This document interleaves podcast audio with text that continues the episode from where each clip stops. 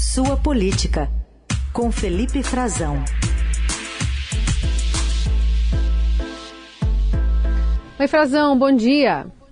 Oi, Carol, bom dia para você, bom dia para os nossos queridos ouvintes da Eldorado. Desde já, uma boa semana a todos. Para todos nós. Frazão, queria começar a falar contigo sobre as eleições na Colômbia, já que é inevitável fazer um paralelo aqui com o Brasil. A gente teve o senador e ex-prefeito de Bogotá, Gustavo Petro, fazendo uma história né, ontem ao se tornar o primeiro político de esquerda eleito presidente da Colômbia. Foi uma votação bem apertada e ele traz a primeira mulher negra na história do país, advogada e ativista dos direitos humanos, como vice, a Francia Marques.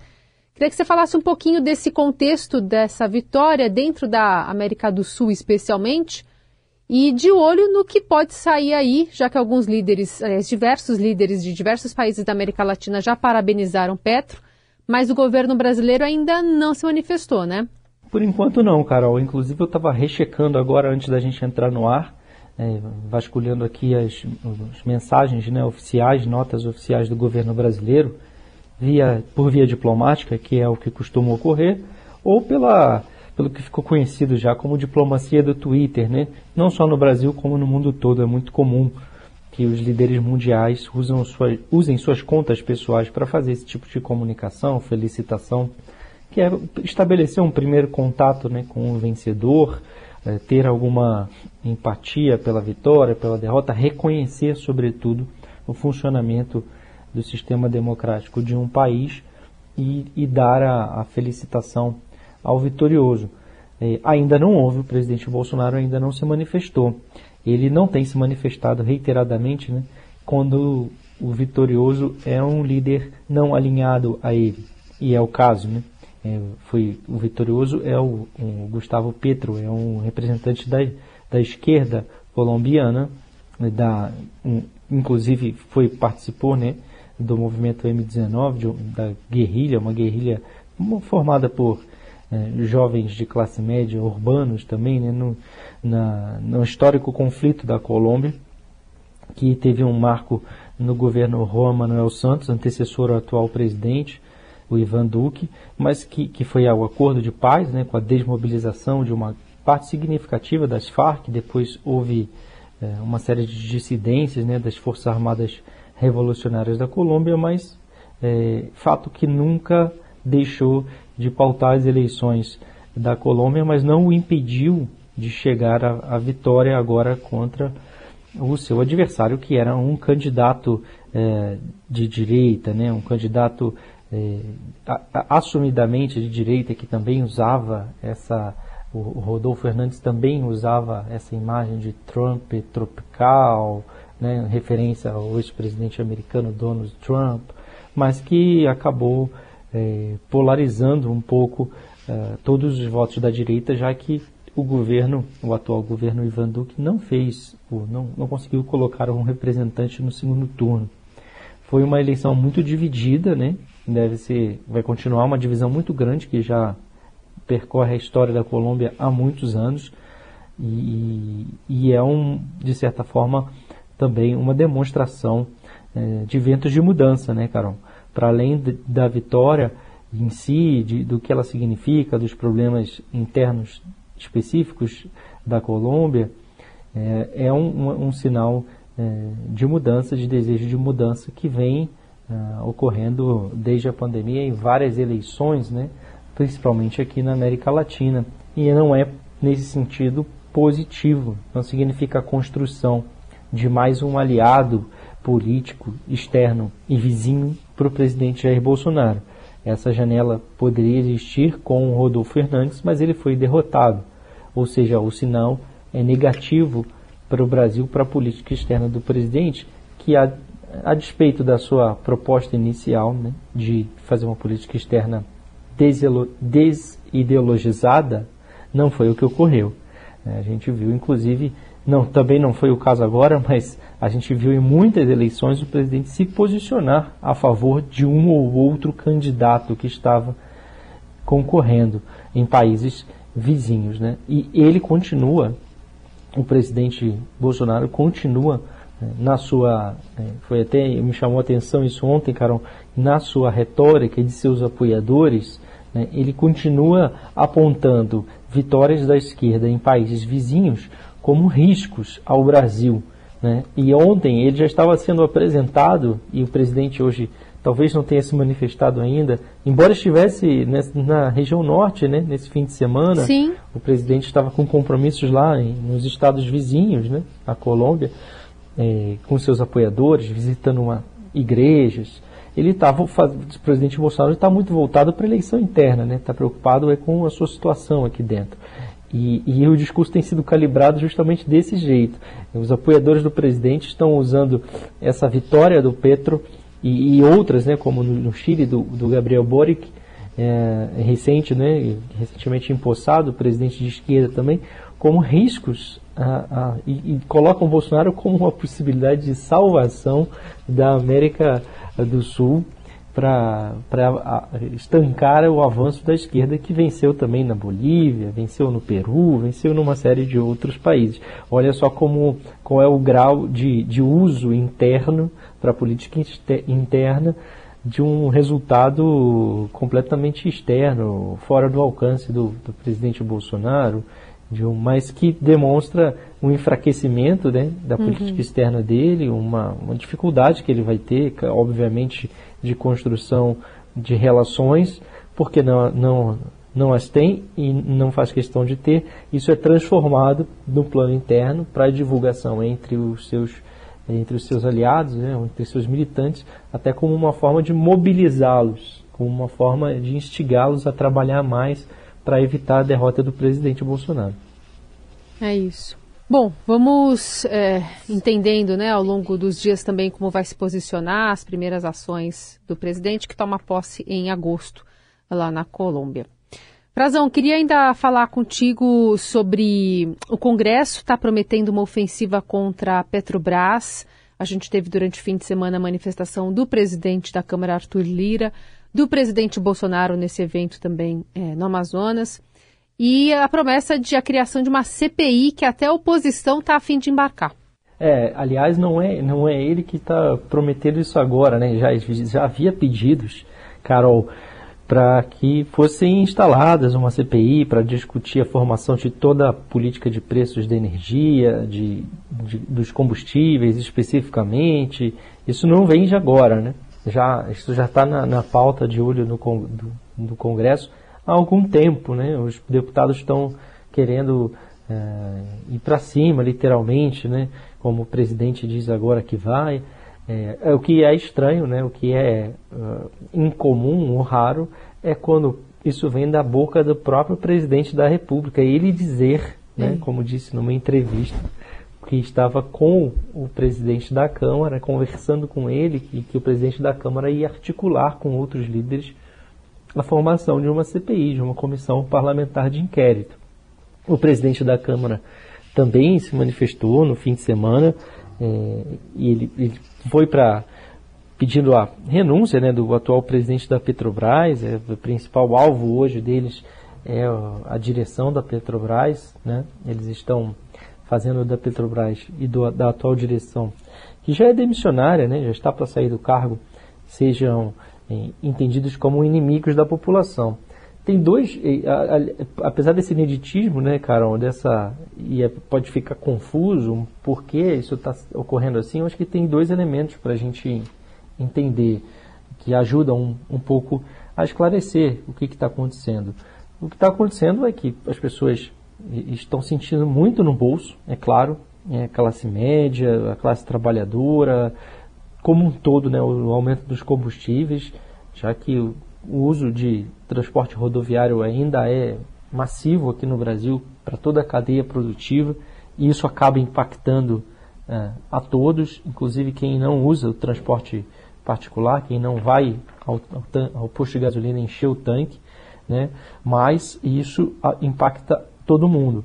E o governo acaba atraindo para si, porque essa política de formação de preços da Petrobras, equiparada ao exterior, ela foi definida, é, ainda né, começou no governo Michel Temer, mas foi mantida no governo Bolsonaro pela direção da Petrobras, que é indicada pelo governo Bolsonaro.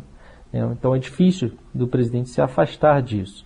E ele começa a perceber, e não é por outra razão que isso está acontecendo, que isso pode ser crucial e pode ser né, extremamente prejudicial à sua reeleição.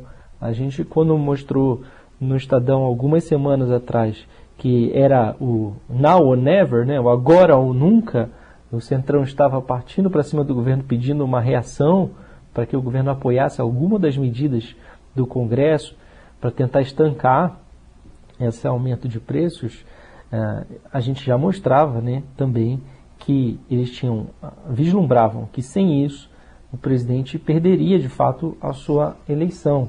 E já mostrava também que vários parlamentares entendiam que, mesmo reduzindo o ICMS, reduzindo, zerando impostos federais, impondo um teto para o ICMS, como o Congresso fez, começa hoje né, essa situação, oficialmente, na verdade, já vem desde sexta-feira, né, a gente está vendo depois que o, o aumento foi confirmado, anunciado pela direção da Petrobras, uhum. para repor uma defasagem tanto no óleo diesel quanto na gasolina.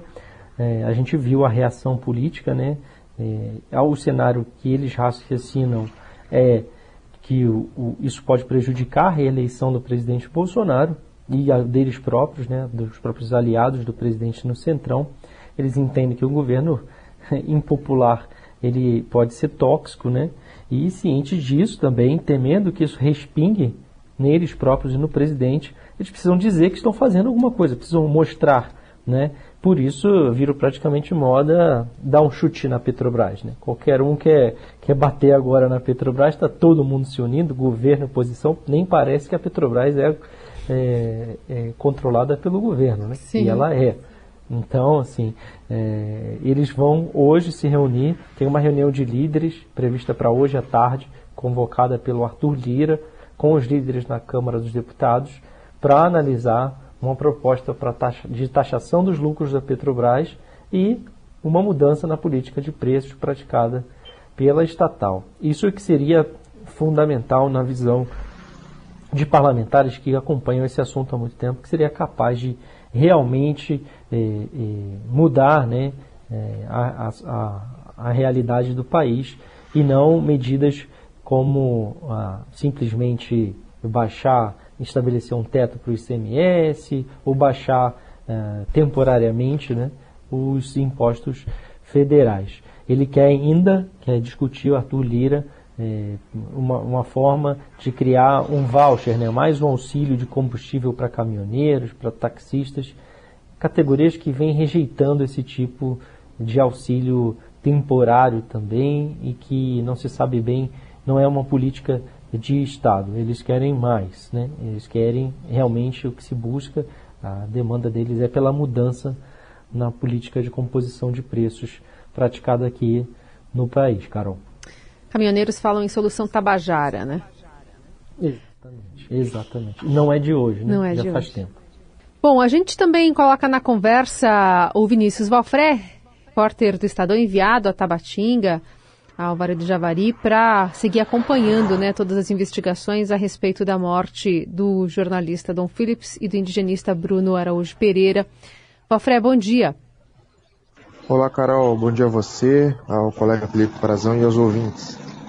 Fafré, a gente está acompanhando né, ontem à noite essa confirmação da Marinha é, por parte de uma busca que estava da lancha, né, da baleira onde a dupla viajava quando foi morta e as investigações avançando sobre outros suspeitos. Qual que é a previsão de trabalho para hoje aí no Amazonas? Olha, Carol, de fato, a localização do bar, usado pelo Bruno e pelo Dom, foi uma localização muito importante, um fato muito importante, porque isso vai permitir com que a polícia reconstrua né, exatamente o que ocorreu com esses dois e todo ali, todo o contexto é, desse crime ocorrido no último dia 5 de junho. Há outros suspeitos uh, na mira da polícia até o momento. Uma, alguns deles são integrantes da família do Amarildo Oliveira, o pelado, o pescador que primeiro assumiu ali a, a autoria do crime. É, mas até o momento não temos novidades sobre novas prisões, Carol. Frazão? Valfré, bom dia para você. É, bom trabalho aí nessa mais uma semana que você inicia aí no, na região norte do Brasil, acompanhando de perto esse caso, trazendo né, para o ouvinte do Eldorado aqui um privilégio tê-lo aí. É, essa embarcação, Valfré, já foi completamente recolhida, ela já está passando por perícias? Essa é uma das perguntas que eu queria saber. Se, já, se ela já está é, é, em, como é que é o estado dela, né? Se foi possível ver talvez o estado de conservação para ver o que seria possível de, de que assim embarcação um aporte de informações, né, para a investigação em si. E você falou há pouco que são suspeitos é, outros familiares é, do próprio Amarildo, né? A gente ouviu na, na, na semana passada também uma informação da PF de que eh, não, está, não haveria mandante, né? uma, uma nota que foi bastante criticada, né? que não haveria nem, nem, organização criminosa por trás dos fatos, né? do crime, o que é contestado pelos indígenas na região, porque já denunciavam crimes. Né? E, a, são somente eh, esses cinco são somente seriam somente parentes ali da própria família do Amarildo e do Zenei dos Santos, os dois primeiros presos, ou existe eh, a possibilidade de que eles sejam também vinculados a ele, mas de outras regiões da cadeia de negócios deles? É, o barco foi encontrado por volta das 8 da noite, horário local, mais ou menos 10 da noite, no horário de Brasília. Frazão estava parcialmente submerso, os criminosos colocaram sacos de areia dentro para que a embarcação afundasse e ela foi encontrada a cerca de 20 metros de profundidade no rio Itaquaí. De lá ela foi levada para o cais de Atalaia do Norte. Com relação a essa rede criminosa que pode ter ligação com esses crimes, Frazão, a gente inclusive, é, nesse momento eu falo aqui com, com você com, com os ouvintes da Eldorado, da cidade de Tabatinga, que fica aí mais ou menos é, 50 minutos de barco da cidade de Benjamin Constant, esta por sua vez que está aí a uns 20, 25, 26 quilômetros de Atalaia do Norte. E por que a gente está aqui em Tabatinga, cidade que você conhece muito bem, Frazão? É porque a gente está aqui para tentar reunir informações sobre justamente essa rede é, criminosa que atua no Vale do Javari é, como a gente tem publicado no Estadão, os crimes praticados nessa região da Amazônia são sobrepostos, são multidimensionais. Então, costumeiramente, a pesca ilegal é atrelada a outras atividades criminosas como garimpo, como tráfico de drogas e, e até o momento todas as suspeitas é, apontam para que, é, que a atuação do Amarildo Oliveira na pesca ilegal no Javari seja se, se dê é, sob a supervisão de um atravessador também ligado ao tráfico de drogas e lavagem de dinheiro, que se chama é, Rubens Vilar, que é conhecido aqui na região como Colômbia. E além disso, Frazão, a gente está aqui também reunindo informações sobre um outro caso de assassinato de indigenista. Eu estou falando do caso do Maxiel Pereira dos Santos, é, que foi morto no ano de 2019 na Avenida da Amizade, aqui a principal avenida de Tabatinga, é, numa hora de alta circulação de, de motos, principalmente, né, o veículo mais, mais popular aqui de Tabatinga. Ele foi morto às 6 horas da tarde, no dia 6 de setembro de 2019. Ele também fazia um trabalho de fiscalização é, no Javari, e as informações que temos aí devemos publicar nas próximas horas é, no, no Estadão é, dá conta de uma denúncia anterior que apontava um crime de mando com relação à morte de Maxiel. E aí quando a gente conversa, por exemplo, com familiares dele, eles dizem o seguinte, olha, se tivessem investigado e feito justiça é, na morte do Max, certamente o Bruno não teria morrido. Então, assim, há de fato fortes suspeitas de, de, de crime de mando, no caso do Bruno é, e do Dom, e a gente está aqui tentando ligar as pontas né, dessa rede que atua, que atua aqui na, na exploração ilegal das terras indígenas, na lavagem de dinheiro e também no tráfico de drogas, Frazão. Muito bem, tá aí o Vinícius Valfré, enviado do Estadão lá para o Amazonas, que segue nessa cobertura especial e trazendo esse privilégio aqui desse, desses depoimentos, de, de contando mesmo o que está acontecendo por ali para o ouvinte da Rádio Dourado. Bom trabalho para você, Vinícius. Até a próxima. Obrigado, gente. Até a próxima. Frazão, e quem estava por lá também no fim de semana foi o Augusto Aras, né? É, exato, cara. O Procurador-Geral da República esteve lá na região, esteve em Tabatinga, me anunciou que uma espécie de reestruturação da, do Ministério Público Federal na região, deu a entender que vai ampliar o número de agentes, né, de procuradores da República destinados a atuar na região para poder investigar esse tipo de crime.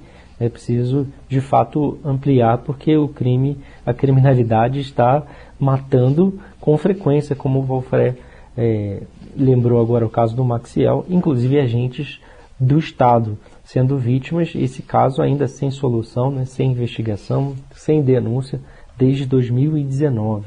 Então ele esteve lá, é, fez esse anúncio né, de mudanças, um reforço e apontou também essa que pretende esgotar né, as hipóteses do crime ligado ao Dom e ao Bruno, do qual eles foram vítimas, as hipóteses de ação, inclusive de grupos criminosos, porque a PF está falando em cinco suspeitos. Houve aquela nota que eu falei há pouco, perguntava pelo Val, ao Valfré, né? Uhum. o teor daquela nota da Polícia Federal, muito contestada. O Ara já vai em outra direção, né? falando sobre esgotar as possibilidades de investigação, inclusive da atuação de, um, de uma organização criminosa de fato naquela região de fronteira. Esse personagem que ele fala, o Colômbia, que o Valfré contou aqui para o nosso ouvinte, ele não é um parente apenas do pelado, né? Ele está ligado à cadeia é, econômica clandestina ou não naquela região, Carol. A gente vai seguir acompanhando também com o Felipe Frazão amanhã aqui no Jornal Dourado a partir das nove. Frazão, obrigada, boa semana. Obrigado, boa semana a todos. Até amanhã.